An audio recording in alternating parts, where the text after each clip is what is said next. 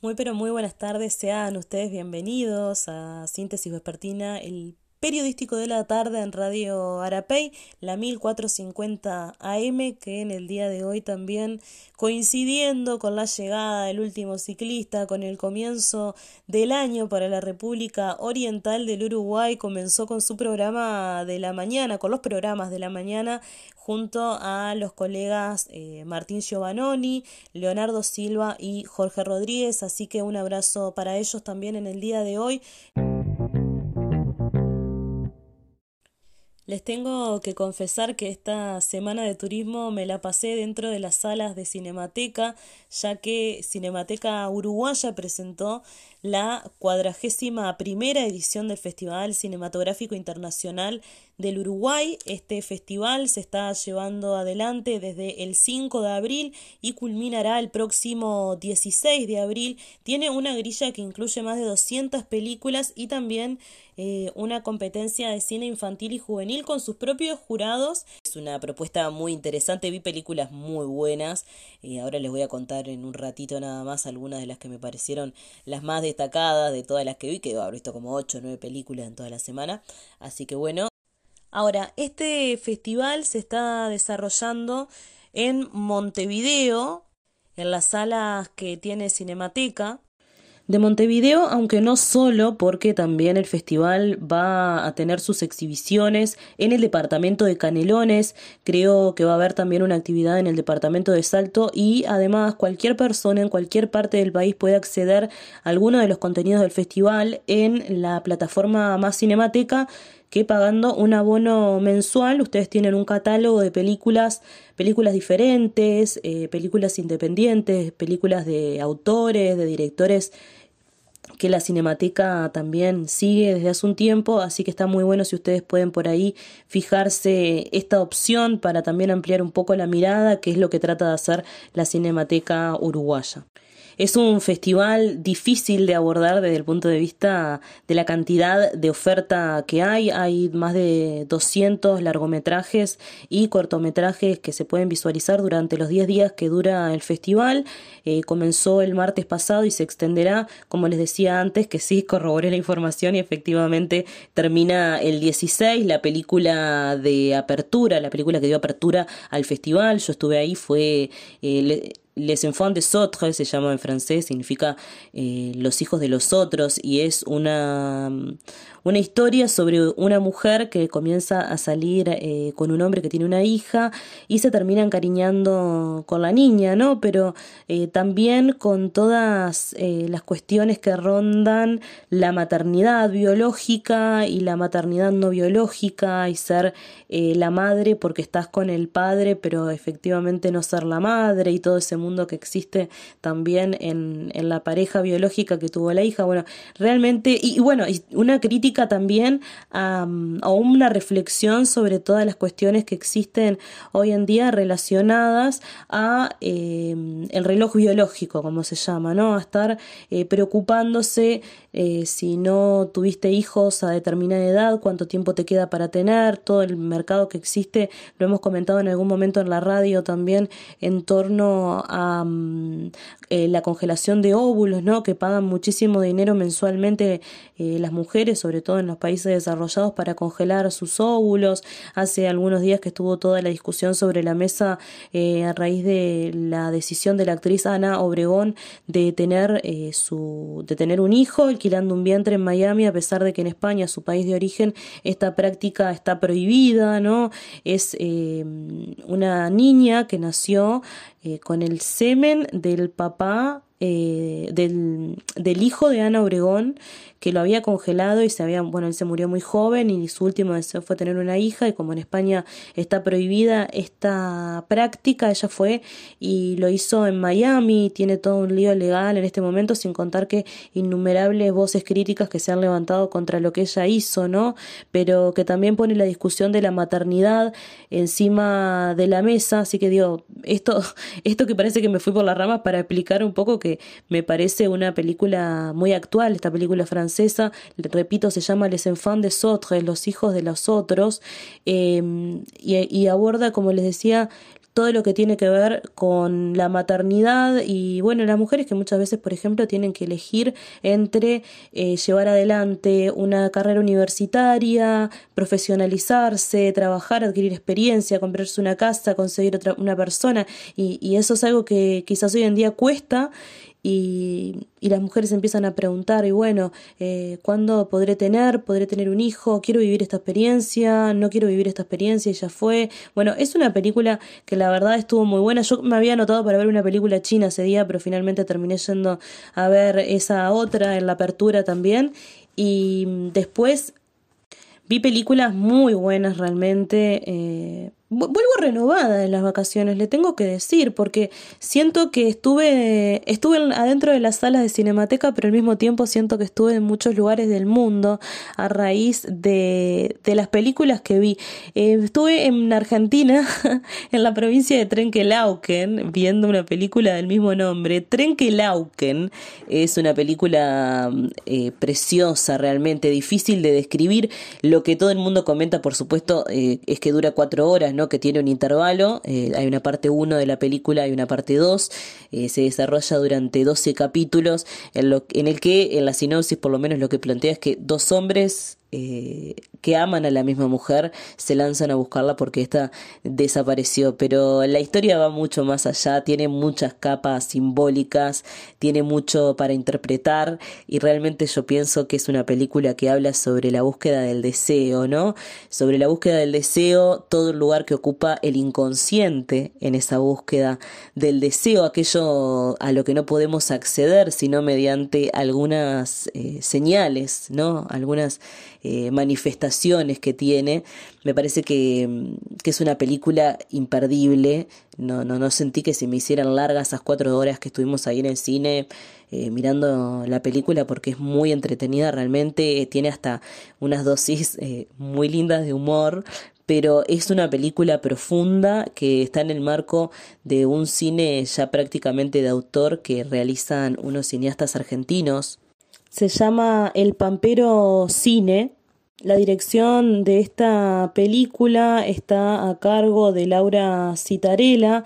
Es una película que la verdad es de lo que más me gustó del festival, pero no solo. Después otra película muy esperada. Yo realmente no lo sabía que era una película tan esperada. La fui a ver como porque me la recomendó un amigo y, y conseguí entrada pero por el azar del destino de que una persona eh, bajó su entrada y yo estaba ahí esperando al costado del mostrador a ver si había alguna entrada que se liberaba y ahí la conseguí. Es No Bears, la película es del director iraní eh, Jafar Panahi y es una película realmente muy interesante, que está muy bien narrada y que mm, aborda justamente la libertad, ¿no? Eh, y, tiene un paralelismo muy interesante eh, con, lamentablemente, la situación que está viviendo el mismo director, que es el personaje principal de la película y actúa a sí mismo, Jafar Panahi, eh, quien en principio había sido, le habían prohibido salir del país para luego eh, imponerle, luego de hacer esta película, ¿no?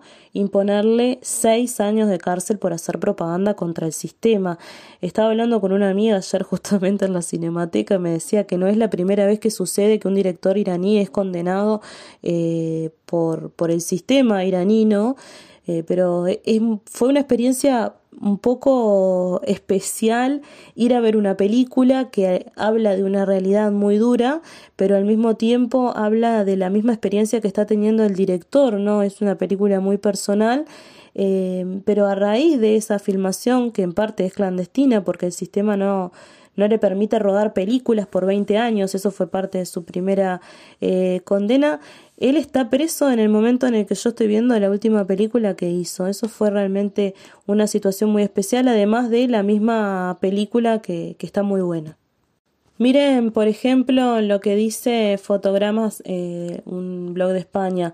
Desde que en 2009 se iniciaron los problemas de Jafar Panahi con la justicia iraní, la obra del director de El espejo ha adquirido una dimensión que ha trascendido de las coordenadas habituales del cine social su reticencia a cumplir con la prohibición de dirigir películas, exponiéndose a represalias por parte del régimen islamita de su país, ha convertido a Panaji en un emblema de la lucha por la libertad de expresión, una postura disidente que el pasado mes de julio fue contestada por el gobierno del líder fundamentalista Ebrahim Raisi con un nuevo apresamiento después de los más de 80 días que el director del Globo Blanco pasó en prisión entre 2009 y 2010. Ahora debe afrontar, como les decía anteriormente, una condena de seis años.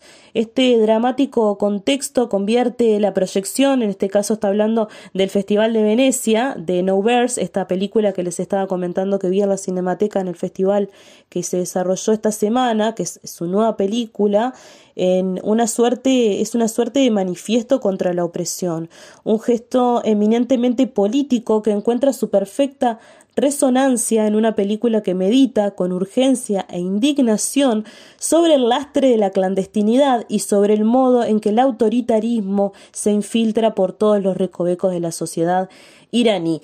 Como es habitual en las últimas películas de Panahi, el propio cineasta se pone delante de la cámara para orquestar su film desde dentro. En el caso de esta película, No Verse, la representación adopta una forma escindida y dialéctica. Por un lado se presenta el rodaje en de una película que sigue una supuesta odisea real, o sea que es como un documental sobre una pareja que intenta escapar del país utilizando unos pasaportes falsos.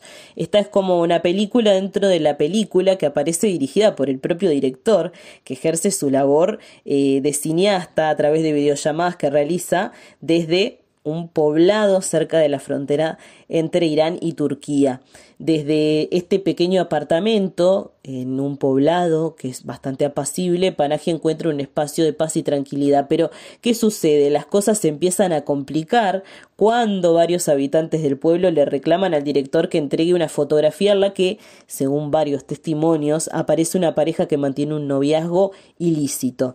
La chica de la fotografía, una instantánea que nunca llega a verse, arrastra el yugo de un matrimonio concertado desde su nacimiento. Ahí Panaje aprovecha a criticar una práctica, eh, una tradición que tienen en la que eh, le cortan el ombligo umbilical a las mujeres y se lo cortan en nombre ya de un varón que va a ser su esposo. O sea, desde que nace esa niña ya tiene una persona designada con la cual se va a casar, ¿no? Y, hay un momento muy interesante donde el director dice, yo, entiendo sus tradiciones, yo trato de respetarlas, pero cortarle el cordón umbilical el nombre de, de, una persona, ¿no? Y ahí este, critica eso también. Esa fue otra de las películas más interesantes que vi en el festival. Otra de las películas interesantes que vi, que recomiendo mucho y que probablemente ustedes la puedan encontrar en la plataforma de Más Cinemateca luego o la puedan eh, encontrar por ahí, se trata de la película Chiara de Susana Nicciarelli que narra 20 eh, años en la vida de eh, Clara, ¿no? Clara de Asís. La historia comienza en Asís en 1211 cuando esta joven, Chiara, de apenas 18 años, que está interpretada por Margarita Mazuco, eh, huye de la casa de su padre para estar con su amigo Francesco, tras refugiarse en un convento donde la acompaña su hermana pequeña también, Agnés, Chiara comienza a vivir en la pobreza siguiendo la palabra de Dios junto a sus hermanos de la orden. Ahora, ¿quién fue realmente Clara de Asís? Eh, Santa Clara de Asís, en italiano es Chiara de Assisi, nacida Chiara Sifi en 1194, fue una religiosa y santa italiana, seguidora fiel de San Francisco de Asís, con quien fundó la segunda orden franciscana o de hermanas clarisas. Clara se preciaba de llamarse humilde planta del bienaventurado padre Francisco, después de abandonar su antigua vida de noble, porque eso hay que decirlo, no solamente dejó a su familia para em, irse a vivir en lo que ella llamaba el privilegio de la pobreza, o lo que predicaba también Francisco, sino que además dejó su vida de noble, ¿no? O sea, dejó de tener dinero, de ser poderosa para volverse una persona eh, que vivía humildemente, ¿no? Y en la pobreza, solamente ayudando a los demás junto a otras mujeres. Em, hay que decir que tiene una mirada desde una perspectiva histórica, la película, pero también em, desde una perspectiva moderna, ¿no? Porque esa, o sea, también indagando sobre cómo vivían esas mujeres, muchas de las cuales dejaban su vida de, de nobles, ¿no? Y ese rol también social de, de bueno, de ser solamente mujeres reproductoras eh, de vida eh, o amas de casa o, lo que sea de, los roles tradicionales y pasaban a ocupar este otro rol que si bien también era tradicional porque las monjas ocupaban un rol tradicional y así también lo han analizado algunas feministas eh, modernas como Marcela Lagarde, también es cierto que implicaba toda una especie de revolución lo que hizo esta mujer, ¿no? De establecerse, vivir en la pobreza junto a otras mujeres que se sumaban a, a ella, ¿no? Y vivían todas en igualdad y ella luchaba, por lo menos así lo trata de mostrar la película, para que no hubiera eh, jerarquías dentro de esa orden de hermanas. Ella decía, somos todos hermanas, eh, somos todas hermanas, somos todos hermanos y no hay abadesa, yo no soy la abadesa, decía y se enojaba cuando las demás trataban de ponerla en ese lugar, aunque ella eh, hacía milagros todo el tiempo, ¿no? Le pasaba, yo que sé, en un momento se le cae una puerta que la tienen que levantar entre 10 para sacarla de abajo y ella dice, no siento nada, es como si se me hubiera caído una tela, ¿no?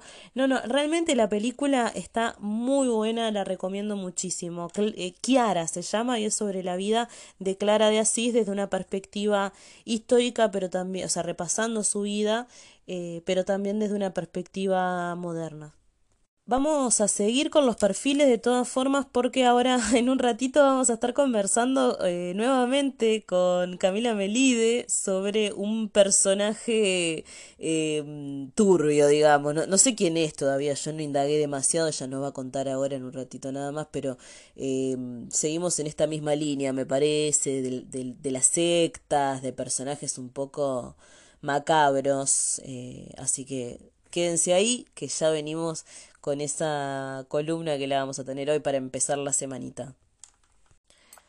Bueno, le damos la bienvenida al programa a Camila Melide, nuestra columnista sobre perfiles macabros, historias sobre sectas, cosas extrañas que suceden en el mundo que no deberían suceder, pero que la gente termina cayendo en cosas que son cualquiera. Así que bueno, te doy la bienvenida, Olis. Hola a todos acá estamos, post Semana Santa. Eh, ya y bueno, nada. Jesucristo, todo volvió a la normalidad.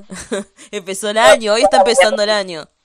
De verdad, sí, los uruguayos. Es, es lo que dice todo el mundo, ¿no? Tipo, bueno, hoy arranca el año, vamos arriba, no sé qué. Bueno, dale.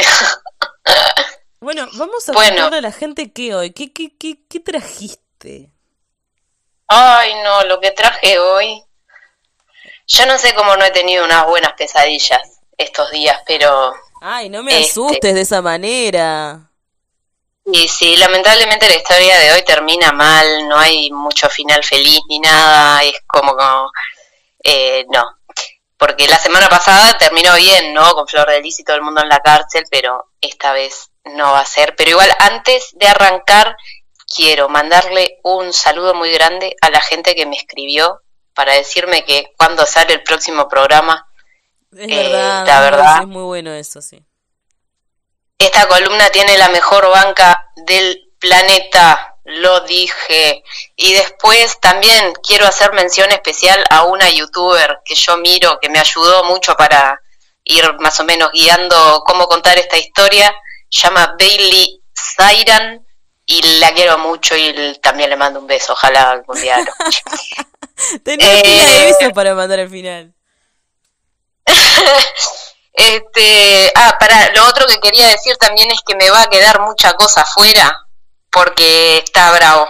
Está bravo para contar todo y que sea digerible y está bravo para hacerlo eh, o sea, esto va a ser largo igual. Si no me equivoco, lo vamos a dividir en dos capítulos para la radio, aunque la gente de internet tiene la ventaja de escucharlo todo de corrido.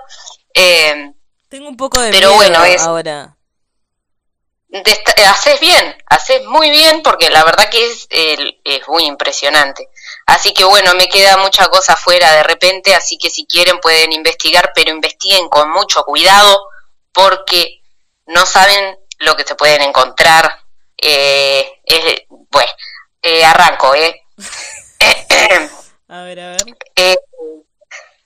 Bueno, como les decía antes, este, este caso no termina bien como el caso pasado, dentro de todo, ¿no? Porque igual en el caso pasado también hubieron este, víctimas, personas que fallecieron y, y gente que no falleció, que tal vez es incluso peor porque vivió toda una tortura durante toda su infancia, adolescencia y eh, joven adultez.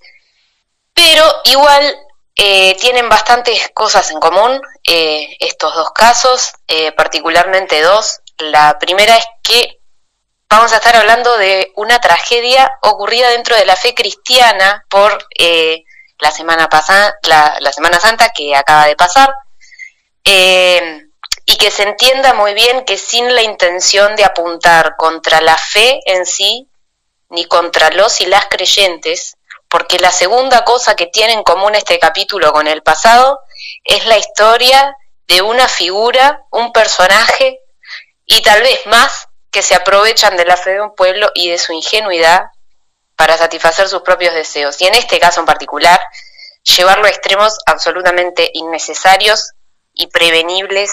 Así que eh, claro, por ahí como un poco la crítica de que, de que dentro de determinados espacios que se supone que tendrían que tener determinados valores, se den cosas que son perversas o que, o que no deberían ser, si se fuera consecuente, ¿no? Sí, sí, sí, exactamente. Eh, por ese, por ese lado viene el enfoque hoy.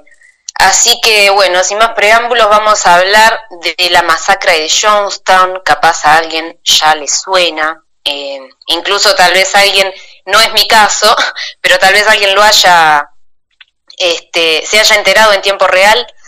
Eh, ocurrió en Guyana en 1978 y nos vamos a enfocar en la figura de Jim Jones, que es el líder y creador de la organización dentro de la que ocurrió esta masacre Igual, eh, no por enfocarnos en él, seamos despistadas y pensemos que él solo orquestó todo, aunque sí, él fue la mente maestra, digamos, pero en realidad, como suele ser, mucha gente a su alrededor tiene intenciones igual de horrendas o peores que las de este señor. Así que, este, continuando, eh, bueno, podemos eh, decir que su nombre completo fue Jim que es diminutivo de James.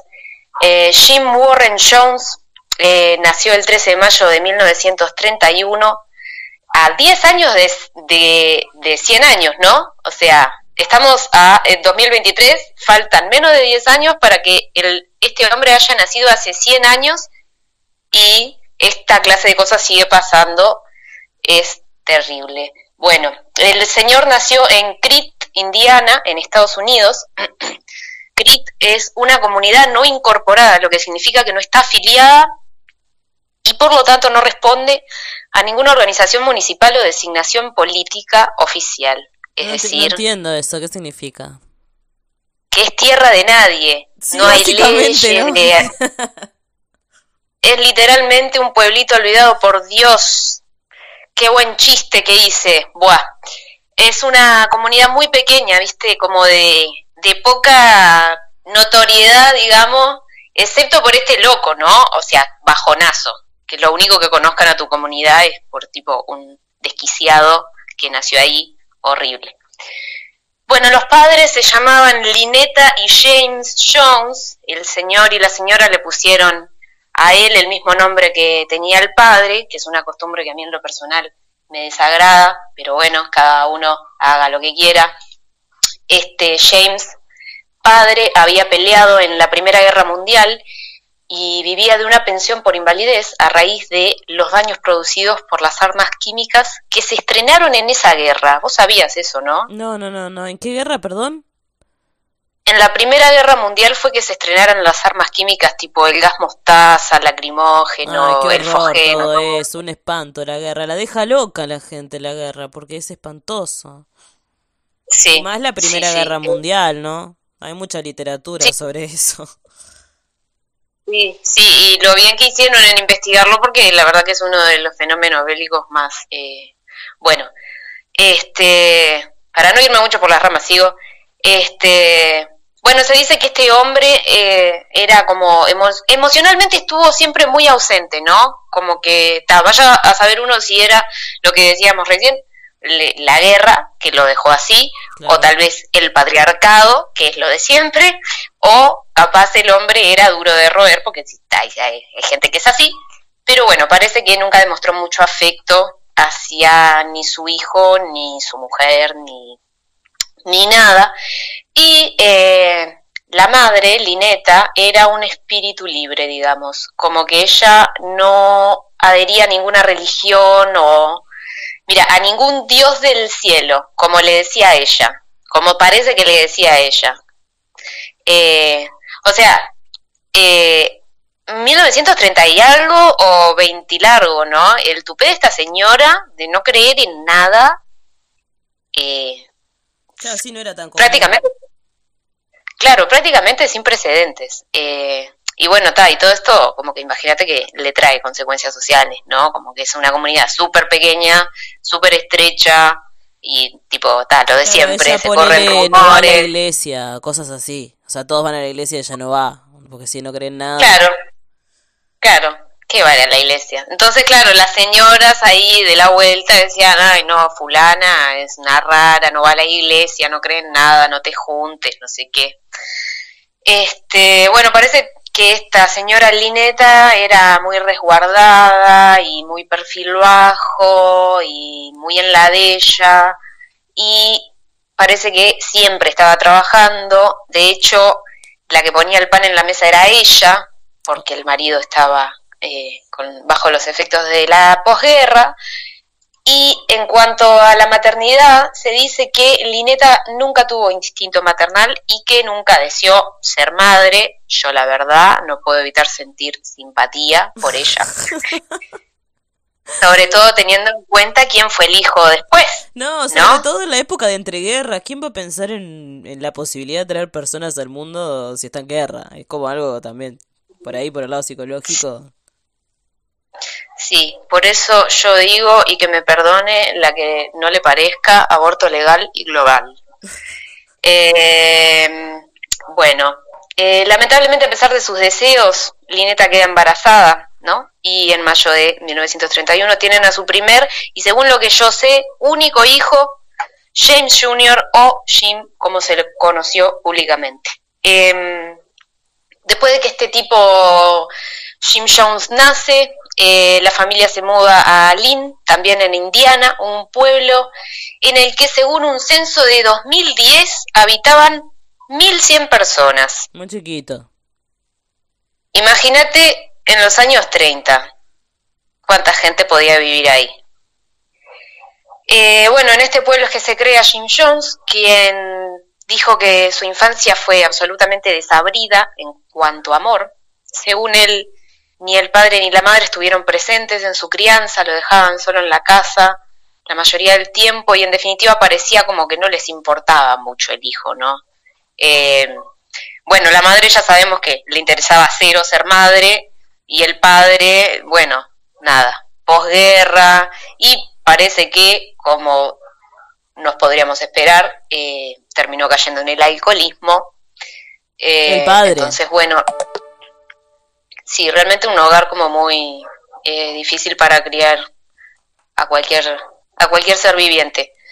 Em, bueno, eh, Jones contaba también que ya entrado en la adolescencia, eh, llegó a formar su propio equipo de béisbol con los gurises vecinos de la cuadra. Pero he aquí no tenía nada que hacer, no lo cuidaba nadie todo el día, estaba todo el día solo.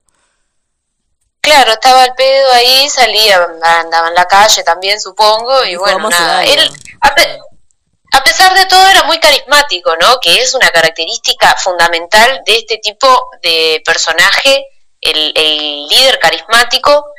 Eh, bueno, eh, ya hablaremos con alguien que, que sepa un poco más, eh, con experiencia más, más directa a este, de cuáles son las características, pero esta es fundamental. La persona es carismática, no le cuesta nada hacerse amigos y eh, tiende a tener facilidad para conseguir que la gente haga lo que ellos dicen. Eh, bueno, forma este equipo de béisbol y ¿qué pasa? Él en realidad, eh, practicando el deporte en sí, era malísimo. ¿Qué? Claro. El loco era muy malo para jugar al béisbol. ¿Para qué era bueno? Para lo que acabo de decir. Para formar equipos y liderarlos. Eh, por supuesto, un augurio terrible. De terror, de terror.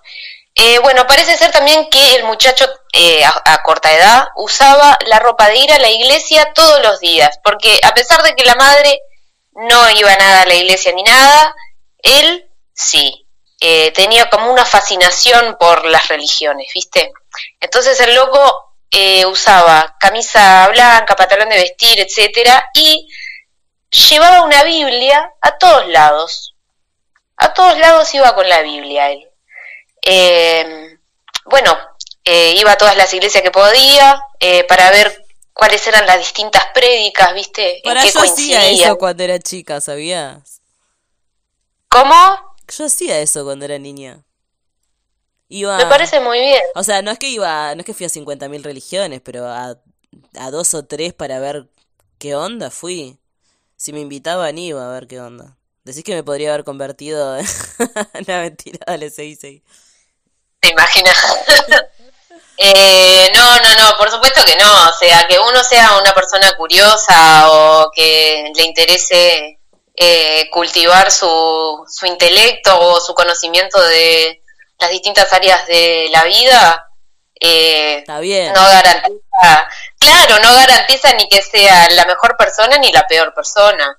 Es lo que hace la persona, es lo que se dice, eh, no, no es el mago, no es la, no es la varita, Harry es el mago. bueno, seguimos entonces. Este, bueno, el muchacho iba mucho a, a todas las iglesias que podía. Eh, bueno, como quien dice, estaba buscando qué zapato le calzaba, ¿no? Em, pero igual podemos asegurar que la Biblia fue como una de sus fuentes principales eh, al, al crear su doctrina, pero no la única, ya vamos a ver cómo sigue.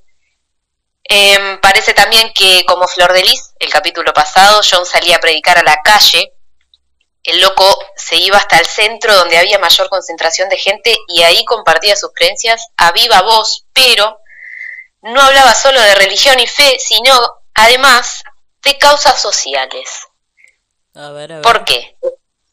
Eh, imaginen la época, ¿no? El racismo y la segregación sobre todo, ¿no? Bueno, no sé si sobre todo, pero, eh, o sea, el racismo era lo normal y la segregación era como el, la, manifestación física de ese racismo, ¿no? Eh, los blancos por un lado, los negros por el otro, los asiáticos también por allá, no sé qué. Este, y bueno, como es de esperar, la raza blanca tenía preferencia y bueno, no se juntaban para nada. Eh, Jones em, es de antepasados latinoamericanos, aunque te parezca mentira, brasileros, o sea, no tendría por qué parecer mentira, porque como dijimos la otra vez, están ATR con Jesús, entonces eh, no es tanto, no es de tanta sorpresa, pero eh, la cuestión es que el loco predicaba la igualdad de condiciones para todos, ¿no? Eh, ya sea más allá de su color, el género, la nacionalidad, la creencia. Eh, el loco, nada, si, si suena medio zurdo es porque efectivamente él mismo, más adelante, terminó llamando a su ideología socialismo apocalíptico. Socialismo. No, perdón. No, apocalíptico, dije. Socialismo apostólico. No, socialismo apocalíptico, perdón. Me salió el furcio porque es lo que terminó siendo, supongo. Eh, para, lo voy a anotar. Socialismo apocalíptico. tipo categoría, de, categoría desarrollar. Así le voy a poner yo a mi disco. Bueno, eh, socialismo apostólico, perdón. Era una mezcla medio incomprensible de marxismo con sanación divina. Eh, rarazo. e increíblemente funcionaba.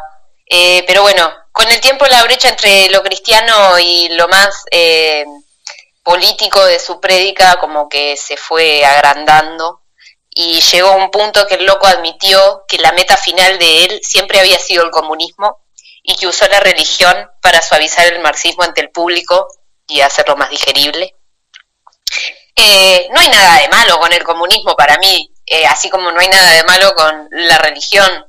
Eh, lo que estaría Está rara no siendo muy del señor, ¿no? Estaba rara igual. Por eso, lo que no está siendo muy congruente es eh, que no está diciendo lo que está pensando. Y bueno, en fin, seguimos. Eh, a los 17 años, el chico consigue un trabajo en un hospital, no sabría decir de qué exactamente, pero parece que algún tipo de auxiliar de algo, porque las tareas que tenía eran limpiar vómito, mover a los recién fallecidos a la morgue, o incluso tirar a la basura extremidades amputadas. ¡Qué asco! Con 17 años. ¿Ese era su trabajo? Ese era su trabajo en el hospital. ¡Horrible! ¡Un espanto total! No, no, no, no. Eh, uno piensa, ¿cómo, ¿cómo es posible? Pero está. O sea, si te metes en la medicina, medio que no te queda otra. En algún momento vas a tener que manejar algún algún tejido que no te va a agradar. Lo, lo chocante es que permitieran, para mí, ¿no? Que un gurí de esta edad tan corta esté manejando este tipo de... Claro, con el impacto que eso tiene para su psiquis, así, ¿no? Yo que sé, no es que claro, medicina. Exactamente, exactamente. Pero, ¿sabes qué? Cágate de risa, porque el loco decía que el laburo, lejos de traumarlo, le hizo considerar la carrera en medicina, porque le encantaba. ¿Y se, y se puso a estudiar medicina? Eh, no tengo el dato si se puso a estudiar medicina, pero, pero sí, imagínate que en, en su trabajo en el hospital fue escalando, fue ascendiendo, fue, yo qué sé, moviéndose ahí con una, con una soltura. Este, y bueno, en resumen, el tipo no tenía la misma sensibilidad que tiene cualquiera cualquier persona, no quiero decir normal, pero eh, normal, eh, sobre todo a esta edad, ¿no? Eh, bueno, en fin. el hombre en 1948, que es más o menos esta misma edad, conoce a una estudiante de enfermería, una chica que trabaja en el mismo hospital. la loca se llama Marceline, bueno, se llama, no, se llama, en paz descanse. Marceline May Baldwin, eh, bueno, es la historia de siempre, ¿no? Chico y chica se conocen, se enamoran. Eh, bueno, ella decía que se sentía atraída por él por su personalidad generosa y altruista y eh, que le daba a ella la impresión de que Jones amaba a todo el mundo y pensaba que las personas merecían ser tratadas con igualdad, dignidad y respeto. ¿Qué es lo que piensa cualquier persona más o menos eh, Sí, sí, que cuerda, creo yo. Claro, claro, a, una persona que tiene un mínimo de este y bueno, nada, decía que veía en él como un sentido de la responsabilidad genuino que lo llevaba a dedicar su vida a otros, ¿no? Em, pero también eran cosas que él decía de él mismo, ¿no? Como que venga alguien y te diga, no, yo lo que pasa es que tengo un gran corazón, no sé qué, y de a poquito, viste, con el tiempo te lo van mencionando pasan los meses no sé qué. Y, y capaz que le terminas creyendo. Y después resulta que es todo, chuco porque después con las acciones demuestran que no es así. Eh, y bueno, este, esta es como la duda que nos queda en este punto, ¿no? Porque él es muy joven. Entonces no sabemos si, si es verdad que él tiene todas esas metas o si es engatuse, ¿no? Eh, es muy difícil de saberlo. Pero bueno, tampoco sería el primer niño demonio del mundo ni el último. Así que, bueno, queda a criterio de cada uno eso. Eh, bueno, luego un tiempo de relación deciden casarse eh, en el 49, o sea que al año más o menos, capaz menos. Y Marceline parecía estar bajo la impresión de que Jones era católico, pero luego de la boda la historia empezó a cambiar Jones le decía que no creía en el mismo Dios que ella, y eso llevaba a discusiones terribles al extremo de que Marcelín se replanteaba el matrimonio, pero igual que en el capítulo pasado, el, divorcio no es una opción, así que lamentablemente decide permanecer casada y pero ¿No se casaron por la misma iglesia? ¿Cómo no se dieron cuenta? No entiendo eso. ¿Cómo? Claro, o sea, cuando se casaron solo por civil, ¿cómo se, ¿cómo se casaron y después se dieron cuenta que... Ah, porque él después se dio cuenta que no creía en el mismo Dios que ella o, o qué onda?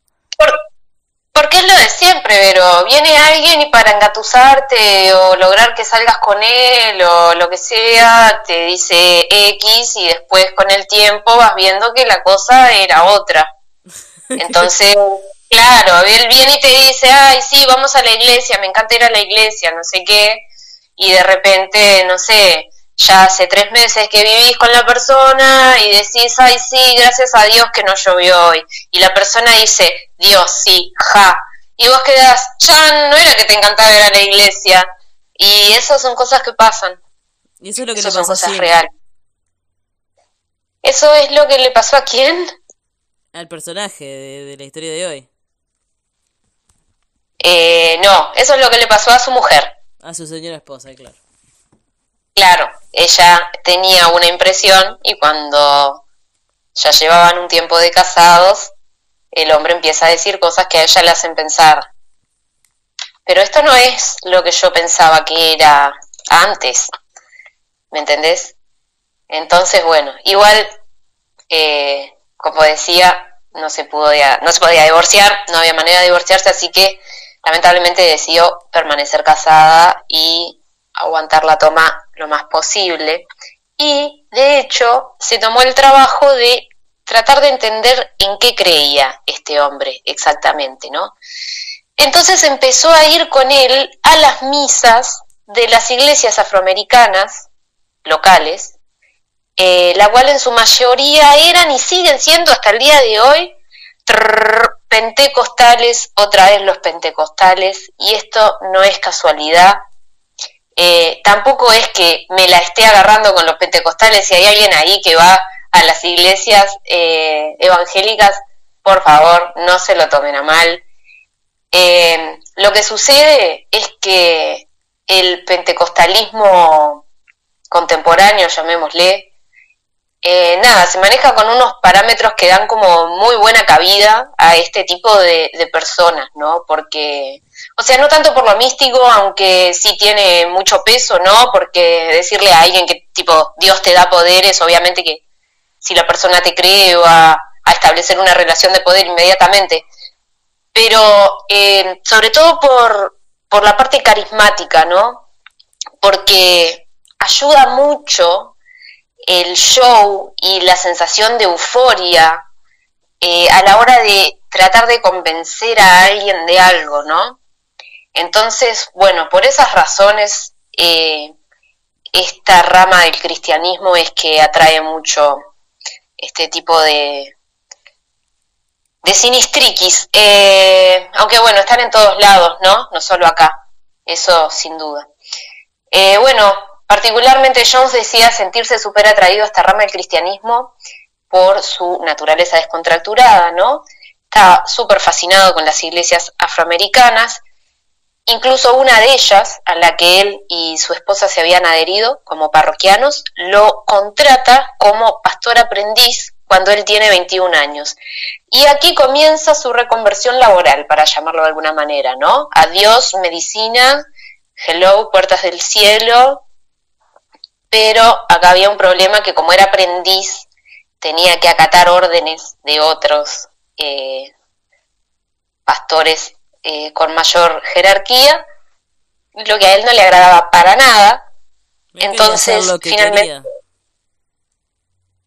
¿Cómo te escuché recortado? Por ahí él quería hacer lo que quería. Por supuesto, mira si iba a hacer lo que le dijeran. Jim Warren Jones. Qué tupe. Eh, bueno, el loco abre su propia iglesia, específicamente en Indianápolis, que es la capital de Indiana, que es eh, en donde él nació y donde seguían estando hasta este momento. Eh, esta nueva iglesia mezclaba conceptos cristianos con espiritualidad del tipo New Age, aunque 50 años antes, y la antes mencionada justicia social radical. El loco mezcló religión y política en un paquete muy útil para su propósito que era atraer fieles, ¿no? Y sin duda que lo logró, amasó una congregación de tamaño considerable, pero sobre todo extremadamente fiel y apasionada, y compuesta de una variedad racial y social importante, lo cual recordemos era una locura en sí misma en esta época, ¿no? Claro, claro, que había como mucho, mucho, mucho racismo socialmente aceptado, digo. Claro, este, incluso capaz era el único que no discriminaba. Entonces, seguro que había pila de gente de distintos trasfondos y tendencia a la contracultura también, que se iban a sumar. Lo de la tendencia a la cultura, a, la contracultura, va a ser muy importante más adelante eh, a la hora de lamentablemente meterse en sus cabezas. Este, bueno, la congregación fue creciendo, fue creciendo, al punto de que la parroquia les estaba quedando chiquita ya, entonces había que conseguir un lugar más grande. Eh, ellos se habían mudado a la capital, pero estaban en una zona de bajos ingresos, eh, los fieles eran en la mayoría gente con pocos recursos y John sabía muy bien que no podía pedirle a los feligreses que donaran a la iglesia, sino más. Entonces, ¿qué hizo? Subió la apuesta y, esperando atraer la atención de posibles inversores, entre comillas, empezó a realizar milagros, entre mil comillas, en sus misas. Eh, del estilo eh, de la sanación milagrosa, ¿no? Curaba dolores de cabeza, ataques de tos, todo eso. Y si los curaba o no, dudoso, o sea, dudoso, va, estamos seguros de que no, pero, ¿qué hacía el loco? Eh, o sea, hacía todo con un micrófono, ¿no? Y cuando curaba a alguien nunca le pasaba el micrófono, se lo quedaba y se ponía a gritar, estás curado por el poder de Dios en Cristo, amén hermano, no sé qué, y seguía adelante con su misa. Entonces el enfermo nunca decía, uy, sí, estoy mejor o, ah, la verdad que me siento igual. Él lo contaba como un milagro y ya está, eso era lo importante la gente le creía porque en el ambiente de euforia es muy, te juro, bueno, este, como siempre en estas historias el truco funciona y la gente se interesa, empiezan a aparecer nuevos adeptos de otras partes de la ciudad y con otros pasares que hace el tipo, ningún bobo empieza a pasar la gorra, este, la gente le tira por la cabeza con la plata, eh, y él a la vez empieza a aparecer en otras iglesias como orador invitado, lo cual lo expone a más público que también se va uniendo a la iglesia, que va dejando más plata. O sea, fantástico, ¿no? Le está yendo re bien. Su plan funcionó a la perfección. Bueno, hay un problema. Cuanto más grande es un grupo, más complicado es manipularlo, ¿no? Ajá. ¿Qué hace entonces? Pide ayuda, eh, agarra a un par de sus colaboradores más cercanos, digamos, eh, le confiesa la verdad de sus poderes, de que no existe, que está haciendo todo un teatro, y agarra a estos tipos y los lleva a estas otras iglesias en calidad de actores, o sea, los planta en el público, y entre todos hacen un operativo de simulacro en el que Jones, 200.000 comillas, cura a alguno de ellos, eh, por esta época comenzó a alegar que podía curar el cáncer también.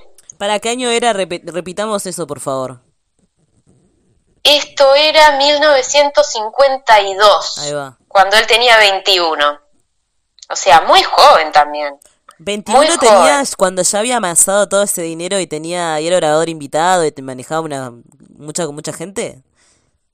No, ahí creo que ya tenía un poco más, pero 21 ah, tenía eh, cuando abrió la iglesia en, en un principio. Supongo que para esta altura ya está un poco más adulto. Eh, bueno, le tiraban con, con toda la plata que tenía la gente. ¿Y qué hace el hombre? Con este nuevo dinero que estaba entrando, el loco compra una bonita y amplia construcción de dos pisos con capacidad para 700 personas. Si quieren se pueden fijar en internet unas fotos, está muy bonito el edificio, parece una iglesia. Eh, inicialmente la nombró Community Unity, que vendría a ser algo así como unión comunal, pero el edificio tenía la palabra templo grabada en piedra en la entrada porque antes había sido un templo judío. Entonces deciden rebautizar la iglesia como People's Temple o Templo del Pueblo. Eh, bueno, como decíamos antes, la segregación está a todo traste y afectaba a todo, incluidas las cosas del capitalismo. Em, y bueno, este hombre dedicado a la integración de todas las razas y comunidades de la ciudad llevaba miembros de su congregación a distintos negocios manejados por gente blanca que no servían a nadie que no fuera blanco y exigían con letreros y protesta pacífica, en silencio, ser atendidos con normalidad como merece cualquier ser humano. Increíble que, estén pidiendo eso. Uno piensa, ¿cómo pueden estar pidiendo? Pero bueno, así era. Eh, increíblemente estas protestas surtieron efecto y estos negocios empezaron a servir a todas las razas qué buena gente, ¿no? Como que se ablandaron por el poder del amor. Bueno, no, obvio que no. Eh, lo que sucedió, según dicen, es que Jones habló con todos los dueños de esos negocios y le prometió cientos de clientes, miles de dólares en ganancias, con los cuales de hecho cumplió al repartir entre sus fieles una lista con los nombres de estos negocios que de un día para otro dejaron de discriminar. Eh, en menos de lo que canta un grillo se corrió la bola entre las tiendas de que si te alaba con este, con este pastor te llenaba de guita en un mes.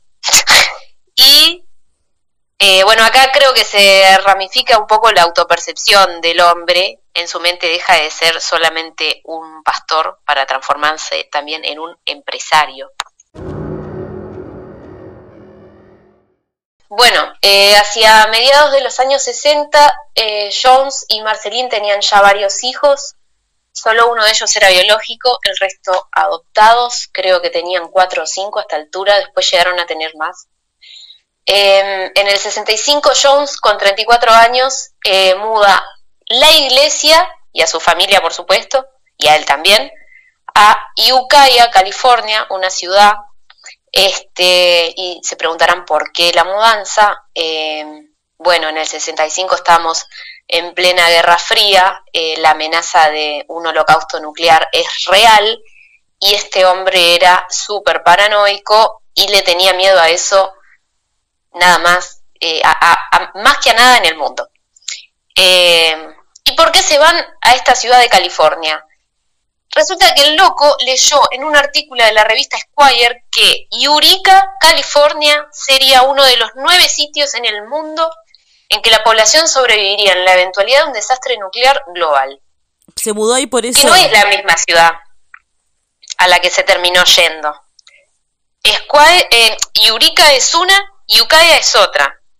Eh, están a 240 y pico de kilómetros de, distancia y la verdad no sé por qué no se fue directamente a Yurica, pero bueno, eh, cuestión que se fue para ahí por eso.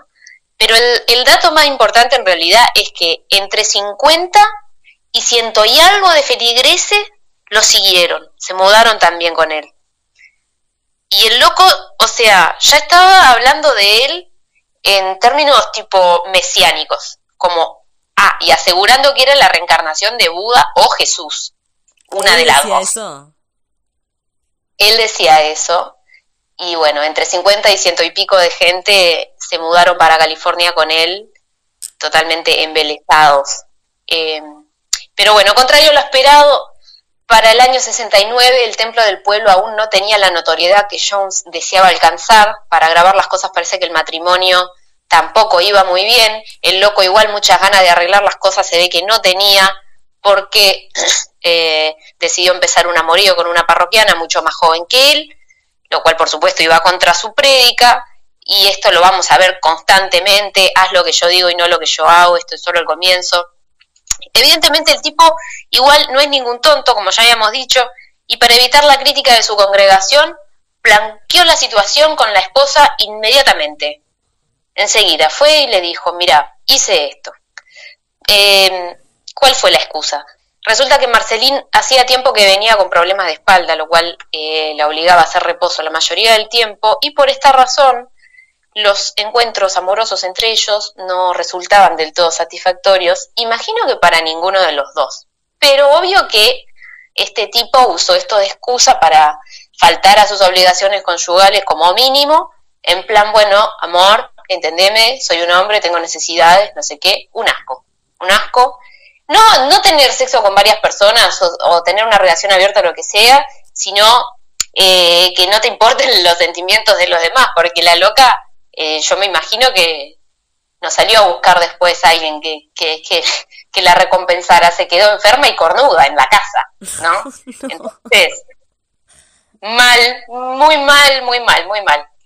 Eh, bueno, también planteó la situación con el rebaño, se subió al podio, admitió el amorío abiertamente frente a toda la congregación y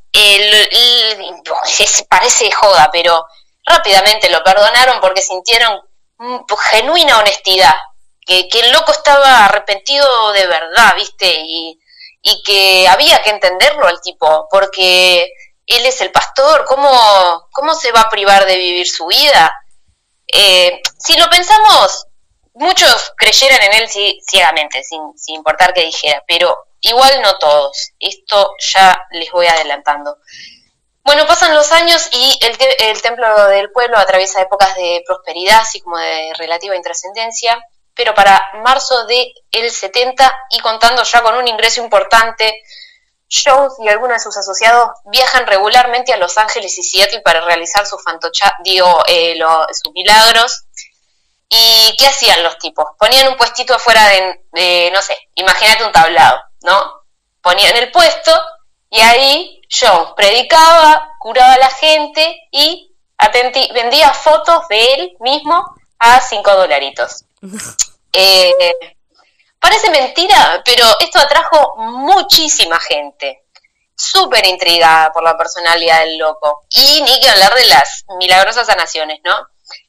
o sea, es impresionante cómo la gente, hasta el último de sus días, le tiró con la plata por la cabeza. Es impresionante. Eh, ¿Qué hacían también? Mientras el pastor daba el sermón, algunos de los asistentes pasaban unos formularios entre los espectadores que debían ser completados con datos personales como nombres y direcciones. ¿Qué hacían con esta información? Les mandaban panfletos sobre el templo eh, por correo. Eh, los panfletos estos decían, no sé, las proezas del pastor, ¿no? Las sanaciones, no sé qué, la ideología. Ah, ah, y había un, un recordatorio, por supuesto, de que la iglesia recibía donaciones por correo, ¿no? Eh, igual parece ser... ¿Cómo? Te, pedían plata. Claro, pedían plata. Pero no, eh, en realidad no, porque como que parece que eh, no pedían plata expresamente, no decían, por favor, done, no, ay, si usted no sé qué, no. Era como que les recordaban, ¿viste? Ay, y si te sobra el cambio, tenemos acá. Todo muy por lo menos al principio, muy sugestión. Después ya va a entrar más en lo, en lo explícito, digamos. Eh, bueno, eh, igual, como decía, no hacía falta que, les hagan acordar que, podían donar porque les, tiraban con la plata por la cabeza. ¿Y qué hicieron? Eh, empezaron a abrir tiendas, tiendas que las atendían los propios seguidores, a las que ellos mismos, los propios seguidores, donaban artículos que no necesitaban, medio como de Maús, ¿viste? Ropa de segunda mano, muebles, cosas así. Este, también estuvieron muy activos en zonas de bajos recursos donde servían comida gratis y esto es una de las eh, de los momentos más como top de, de, la carrera de esta iglesia. Eh, lograron armar un programa de estudio para que adolescentes de estas comunidades de bajos recursos pudieran iniciar carreras terciarias en Estados Unidos, que la gente pasa la vida hasta el día que se muere capaz pagando las deudas estudiantiles. Impresionante, esto realmente impresionante. también compraron, ojo, ¿eh? Compraron varias casas para transformarlas en, en dormitorios para estos estudiantes. O sea, esta gente dio todo para que los chiquilines tengan un futuro, ¿no? O sea, realmente la reputación del hombre y de la iglesia está por las nubes, subiendo y hasta uno mismo sabiendo cómo termina se, se pregunta, ¿viste? ¿Qué salió mal? ¿O fue así? Esto fue todo el tiempo, su intención todo el tiempo iba a terminar. Bueno, eh, para redondear este, este, este, esta primera parte, eh, vamos a hacer un breve resumen de, cómo está la situación en este momento. El templo del pueblo ya logra, logra establecer sedes permanentes en Los Ángeles y en San Francisco. El personal de todas las iglesias son fieles de la misma, como siempre, y según el testimonio de algunos de ellos, alrededor de esta época notaron que la paranoia de Jones parecía ir aumentando junto con su popularidad. Empezó a mantener a sus seguidores bajo control psicológico, más, más explícito, alegando que gente racista y poderosa estaba tratando de despacharlos a todos, porque recordemos que ellos formaban parte de un movimiento contracultural dentro de todo. Y bueno, esta paranoia que tenía este hombre se esparció como la malaria entre los parroquianos y según se dice, alrededor de esta época también fue que se empezó a adoptar una mentalidad de manada del estilo, si no estás de acuerdo te voy a convencer, si no te puedo convencer, sos el enemigo. Y bueno, por acá vamos a dejar esta primer parte para no extenderlo demasiado y para que la gente que lo escucha por radio se quede con la gana de saber o se decida del todo de no saber qué, qué es lo que pasa. ¿Qué pasó con Jim Johnson? Jim Jones. Jones, ¿qué hizo Jim Jones? Eso lo, van a saber después. Eh, así que bueno, se van a, capaz que alguno investiga, pero en general... Sí, sí, por supuesto, si quieren pueden investigar por su lado, si, si no se aguantan, pero lo que les dije al principio, investiguen con mucho cuidado porque uno, uno, uno va inocentemente pensando, ay, sí, solo voy a ver esto que no es para tanto y de repente ahí te encajan algo que decís, yo no quería ver esto, y lo viste. Y bueno, y un poco de esas imágenes, esos audios, vamos a estar hablando también en la segunda parte de, este especial. Y se va a poner, y, se va, a, se va a picar. Se va a picar, ¿no? O sea, más se va, se, va se va a picar muchísimo. Se va a picar casi literalmente. De, en algún punto acabas de hacer un chiste tan, tan, tan oscuro. No. No puedo decir más.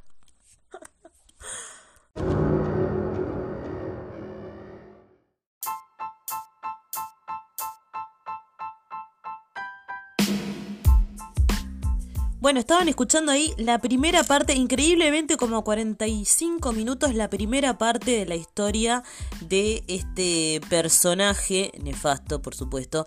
Eh, y no me queda más tiempo, así que nada más despedirme de ustedes, saludarlos, decirles que nos reencontramos mañana martes aquí en Síntesis Vespertina, la 1450M, que como les decía más temprano también inició su mañana, la mañana de Arapey, pueden escucharlos todas las mañanas a los periodistas Jorge Rodríguez, eh, Martín Giovannoni y Leonardo Silva.